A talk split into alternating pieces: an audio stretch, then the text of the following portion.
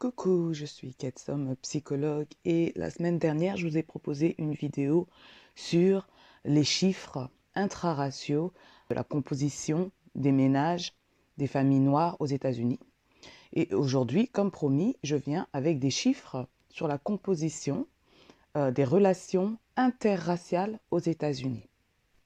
Alors la semaine dernière, on a vu que aux États-Unis, euh, jusqu'en 2014, plus de 70% des enfants noirs étaient créés dans une famille hors mariage. On se rappelle aussi que la plupart des personnes noires ne se marient pas aux États-Unis et lorsqu'ils se marient, il y a ce qu'on appelle cette hiérarchie des couleurs qui joue. Donc si on se rappelle des chiffres, environ 55 femmes noires qui étaient donc mariées à des hommes noirs étaient des femmes ce qu'on appelle soit claire de peau, soit métisse, soit ambiguë, c'est-à-dire peut-être même autre chose que métisse. Je vous avais également proposé des chiffres qui nous indiquaient qu'il y a plus de divorces que de mariages, en ce qui concerne les femmes noires en tout cas. Donc 31 divorces pour 1000 femmes mariées et un peu plus de 17 mariages pour 1000 femmes non mariées, donc des femmes noires. Et ça, c'était des chiffres proposés pour 2018. Donc dans cette vidéo, je vous propose qu'on s'arrête sur les chiffres donnés concernant euh, les relations, ce qu'ils appellent interraciales aux États-Unis, sur les stratégies euh, des femmes noires utilisées jusqu'ici et donc qui ne payent pas, et éventuellement sur des stratégies qu'on pourrait mettre en place pour ne jamais être justement à la place des femmes noires des États-Unis. Alors voilà un premier graphique. Donc cette courbe-là qui commence, on va dire, ouais, qui commence clairement en 1960, donc à la période euh, des Civil Rights Movement. Et qu'est-ce qu'on voit? Que la courbe, elle est toujours bien plus montante pour les hommes noirs.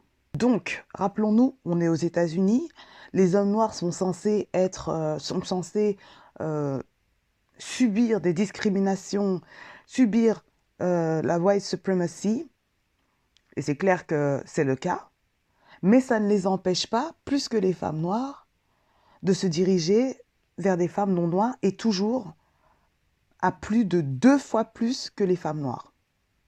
Rappelez-vous qu'on est dans un contexte où les hommes noirs sont euh, bien plus emprisonnés que n'importe quel homme, et du coup, il y a moins d'hommes noirs, et pourtant, c'est eux qui sortent le plus, c'est eux qui, euh, qui créent euh, plus de relations exogames que les femmes noires.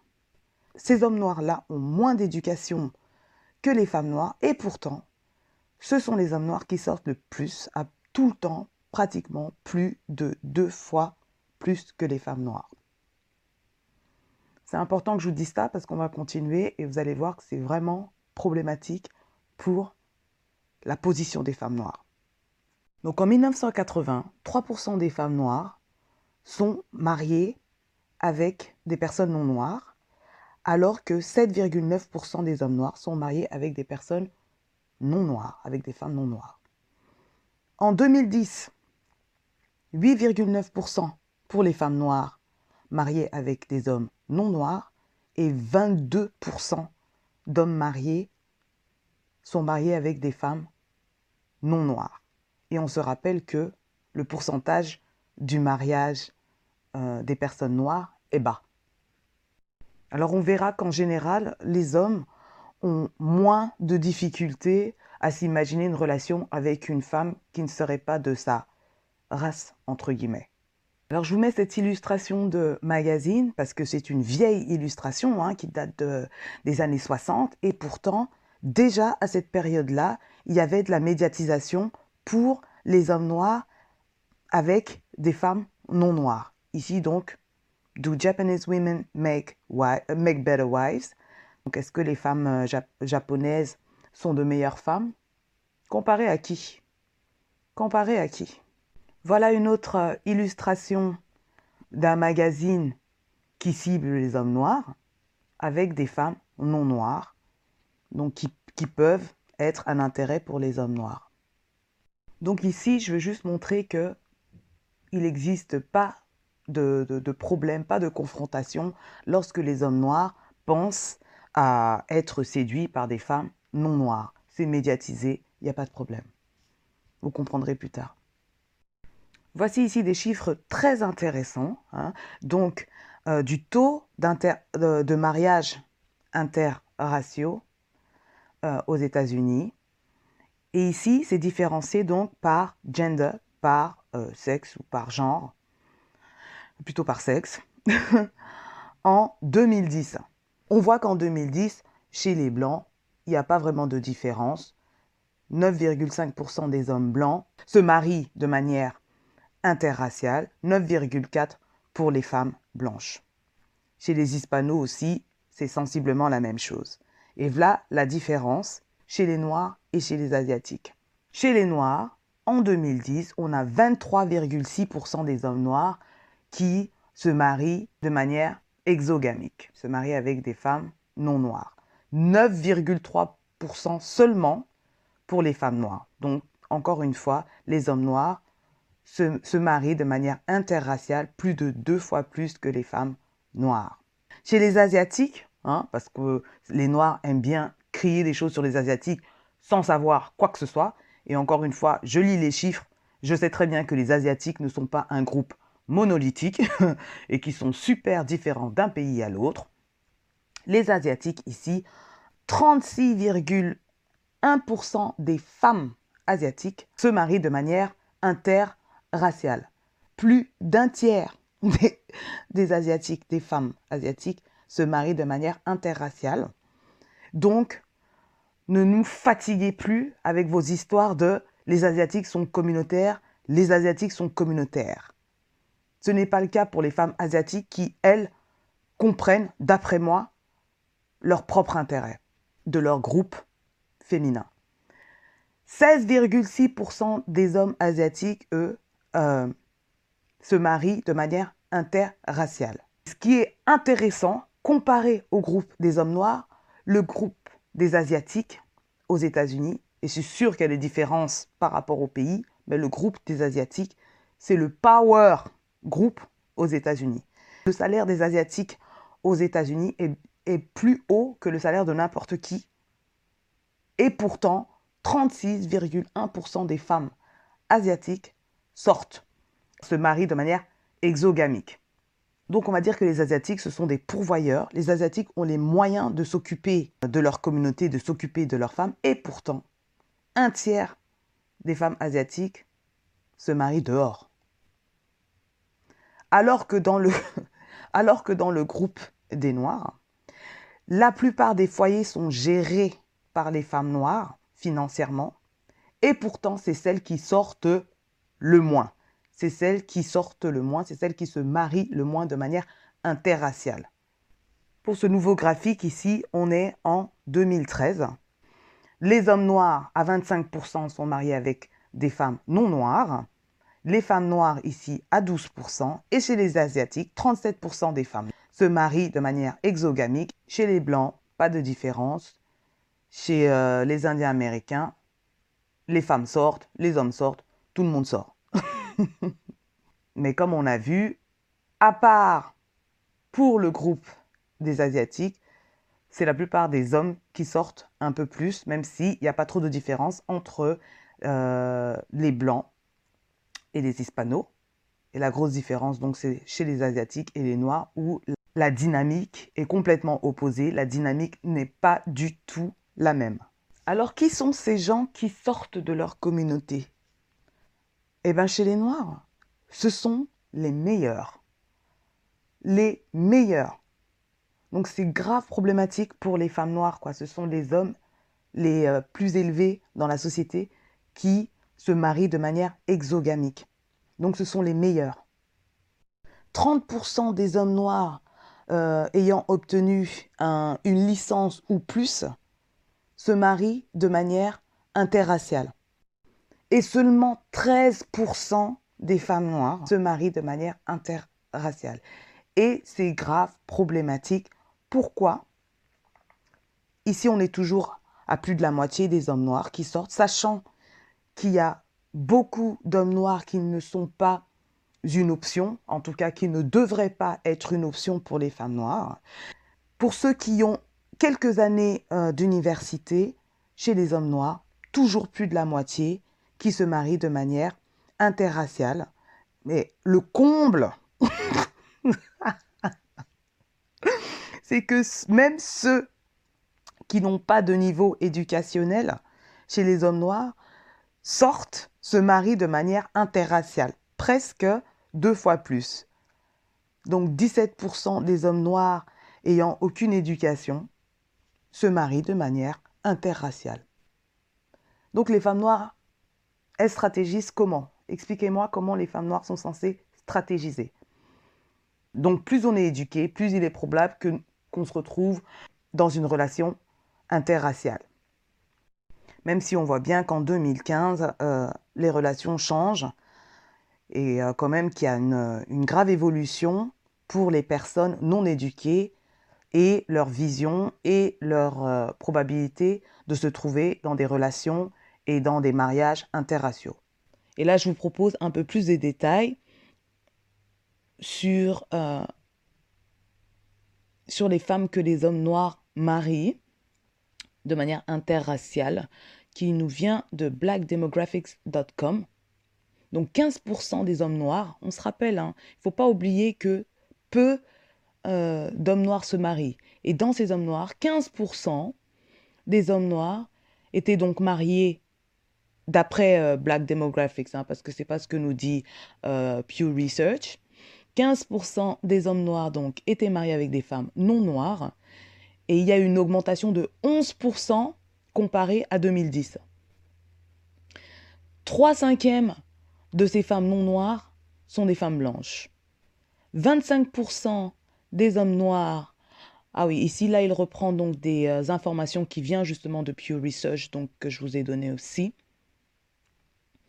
Ensuite, il nous dit que les femmes noires étaient celles qui avaient la, probabilité la plus basse de se marier avec des hommes non noirs, seulement à 7% en 2017. Bon, non, moi j'ai un peu plus que ça, mais bon, 7% en 2017, et seulement 4% euh, étaient mariés avec des hommes blancs. Alors ici, je vous propose des données qui nous informent sur l'opinion des gens envers le mariage interracial, donc par âge et par éducation. Et on se rend compte bien sûr que les hommes, comme j'ai dit plus tôt, ont moins de problèmes avec euh, le mariage interracial. Alors donc, le vert du côté gauche, c'est ceux qui euh, trouvent que c'est une bonne chose. Euh, au milieu, c'est ceux qui se disent ça fait aucune différence. Et à droite, c'est ceux qui pensent que c'est une mauvaise chose. Donc voilà, on voit bien que pour les hommes, si on doit calculer euh, c'est une bonne chose et ça fait aucune différence, c'est presque la majorité. 7% trouvent que c'est une mauvaise chose aux États-Unis. Chez les femmes, 12% trouvent que c'est une mauvaise chose et 34%, donc moins que les hommes, trouvent que c'est une bonne chose. Si on regarde la deuxième catégorie, donc qui nous donne euh, les opinions par soi-disant race, white, black, hispanic, on voit que 9% euh, des blancs sont opposés aux relations interraciales, 18% euh, des noirs trouvent que c'est une, c'est une mauvaise chose. Et chez les hispanos, 3% seulement trouvent que c'est une mauvaise chose. Rappelons que les hispanos, pour moi, c'est pas spécialement une race, hein parce que chez les hispanos, il y a des noirs, il y a des blancs et il y a everything in between. Donc c'est peut-être aussi pour ça qu'il n'y a que 3%. La troisième catégorie, par âge. On voit bien que chez les jeunes, les relations interraciales deviennent quelque chose de presque banal. Seulement 5% des jeunes trouvent à redire sur les relations interraciales. Chez les personnes de ma catégorie, 6% des personnes trouvent que c'est une mauvaise chose et euh, donc la plupart soit sont indifférents, soit enfin la plupart sont indifférents et 41% trouvent que c'est une bonne chose. Euh, voilà, donc plus on est vieux et puis on trouve que c'est un problème, bah voilà, comme la plupart des opinions de toute façon. Maintenant, si on regarde au niveau euh, éducationnel, qu'est-ce qu'on voit? On voit que euh, les personnes qui, ont le plus de problèmes avec les relations interraciales sont les personnes euh, qui ont moins d'éducation. Donc 16% pour ceux qui ont euh, un niveau lycée ou moins, 16% trouvent que c'est une mauvaise chose. Et pour ceux donc qui ont quelques années d'études, il n'y a que 6% qui trouvent à redire sur des relations interraciales et 4% pour ceux qui ont une licence et plus. La plupart des personnes qui ont une licence et plus trouvent que c'est une bonne chose ou ne retrouvent rien à redire. Et ensuite, voilà, on a euh, ceux qui sont de la ville et ceux qui sont dans des euh, endroits plus ruraux. On imagine bien, c'est la même chose un peu en France. Et ensuite, voilà, il y a, selon les, euh, comment on appelle ça, les tendances politiques, démocrates, républicains. Et on s'imagine aussi la même chose, les démocrates sont censés être plus ouverts, ou sont plus ouverts, parce que là je vous donne mon opinion, quand ils sont censés. Selon les chiffres, les démocrates ou ceux qui sont tendance démocratique sont plus ouverts aux relations interraciales. Et ça ne m'étonnerait pas que en France ou dans les pays occidentaux francophones, que ce soit aussi à peu près les mêmes chiffres. Alors qu'est-ce qu'on retient de tous ces chiffres que je vous ai balancés sur euh, les relations ou sur les mariages interraciaux? C'est que toujours plus de deux fois plus d'hommes noirs se marient de manière euh, euh, interraciale, et donc ça c'est pour ceux qui ont les moyens de se marier, hein, parce que ça ne veut pas dire que ce sont les seuls à aller voir ailleurs, c'est juste que eux, ils se marient. Et j'aimerais aussi que les Noirs arrêtent de parler des Asiatiques comme si c'était euh, un groupe monolithique sans utiliser les chiffres. Voilà pour ces histoires de les Asiatiques sont communautaires, c'est pour ça que, c'est pour ça que. Sachez qu'aux États-Unis, les femmes asiatiques sont le groupe de femmes qui sortent le plus. Une asiatique sur trois est mariée avec une personne non asiatique. Et lorsque les personnes asiatiques sont nées et grandies aux États-Unis, c'est pratiquement une personne sur deux. Alors j'ai envie de demander, euh, est-ce que la race asiatique est en voie de disparition? Euh, N'est-ce pas l'Asie qui nous montre son pouvoir économique ces dernières décennies? Puisque euh, dans les pays occidentaux, quand on voit quelques femmes noires qui osent sortir de la communauté, entre guillemets, on crie à la disparition de la race noire, on crie à, je ne sais pas, à un affaiblissement de l'économie Noir, please. Maintenant, parlons de divorce, parce que ces gens-là aussi divorcent. Euh, c'est un graphique qui date de 2009, donc il est assez vieux. Qu'est-ce qu'on remarque? À 50%, les couples noirs divorcent. Donc un, euh, couple sur deux divorce. Euh, chez les Asiatiques, comme je vous dis, c'est le power couple. C'est eux qui divorcent le moins. Les Hispaniques ensuite. Et les Blancs divorcent à 40%. Donc presque un couple sur deux. Donc ça, c'est pour que vous ayez une certaine idée. Maintenant, pour ne pas être biaisé, j'ai pris le graphique le plus grave concernant les divorces euh, interraciaux. Alors ce graphique date aussi de 2009, donc il y a dû y avoir euh, des évolutions. On espère pour le meilleur et pas pour le pire. Qu'est-ce qu'on voit? Bien sûr, Étant donné que la majorité des personnes sont blanches aux États-Unis, on prend le couple blanc comme norme. Et qu'est-ce qu'on voit? Parce que là, c'est intéressant, je trouve. Le couple qui a le plus de chances de divorcer, c'est le couple homme noir, femme blanche. Le couple qui a le moins de chances de divorcer, c'est le couple jaune, les Asiatiques. Le couple homme blanc, femme noire a moins de chances de divorcer que le couple homme noir, femme noire. Je vous laisse... Euh, ah, parce que, bon, on a entendu des histoires là. Non, non. Il y a couple mixte et couple mixte. OK? Et le couple, donc, homme noir, femme blanche, a encore plus de chances de divorcer que le couple homme noir, femme noire et le couple homme blanc, femme noire. Et ça, c'est l'info euh, la pire que j'ai trouvée. Maintenant, allons sur ce que j'ai trouvé d'autre. Alors que de manière générale, les mariages interraciaux ont moins, en tout cas durent moins dans le temps que les euh, mariages même race, des études ont conclu que le race, la race pardon, n'est pas le facteur le plus important. Il y a euh, le niveau d'éducation et aussi l'âge auquel on s'est marié. Plus on s'est marié jeune et plus on a de chances que le mariage capote. Et plus on a un niveau bas d'études, plus il y a aussi de chances que le mariage arrive à sa fin, un peu plus rapidement. Quoi, quoi d'autre? Que les mariages qui impliquent un homme blanc et une femme noire avaient moins de probabilité de finir par un divorce qu'un mariage impliquant un homme blanc et une femme blanche. Euh, le couple homme blanc, femme noire a plus de chances de durer que le couple homme blanc, femme blanc, euh, surtout s'il a dépassé 10 ans.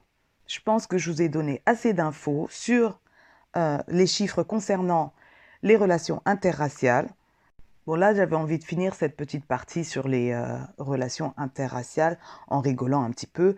Voilà Tyrese, le chanteur Tyrese, hein, et euh, acteur euh, en ses heures perdues. voilà. Tyrese, je ne sais, pas s'il y en avait qui avaient suivi, quand il avait annoncé sa relation avec cette femme, ce que j'appelle ambiguous. Donc, on ne sait pas trop ce qu'elle est. Hein, sorry, je ne sais pas trop ce qu'elle est. Il avait euh, annoncé sur je ne sais plus quel magazine cette femme-là comme son African Queen. Ça avait fait tout un tapage là. Bref, voilà monsieur qui divorce là il y a quelques jours là, qui annonce son divorce. Qu'est-ce qu'il dit? Tyrese says his divorce is an example of black families under attack. Donc, lui, son... son divorce est un exemple euh, de la famille noire qui est sous attaque, quoi. Excusez-moi, ça c'est une famille noire? C'est une famille noire? Encore une fois, un homme noir qui veut pas, qui refuse de prendre ses responsabilités dans l'échec de son mariage alors qu'il a des moyens, hein, celui-ci. Mais en plus, il est en train d'utiliser ce qu'on appelle le gaslighting. Et comme les femmes noires sont folles et qu'elles comprennent pas leur, euh, leur environnement, hein, d'après les hommes noirs, voilà ce qu'il nous présente comme famille noire.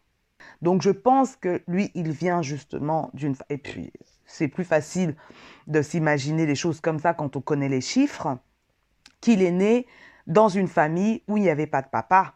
Donc clairement, il dit euh, comment comment on peut faire pour s'en sortir dans une relation, dans un mariage, si on n'a jamais eu d'exemple. Alors, il n'a pas complètement tort là-dessus, quoi, à part le fait que, euh, bon, on n'est pas simplement euh, déterminé par notre histoire. De un, de deux, il faut grandir, prendre tes responsabilités.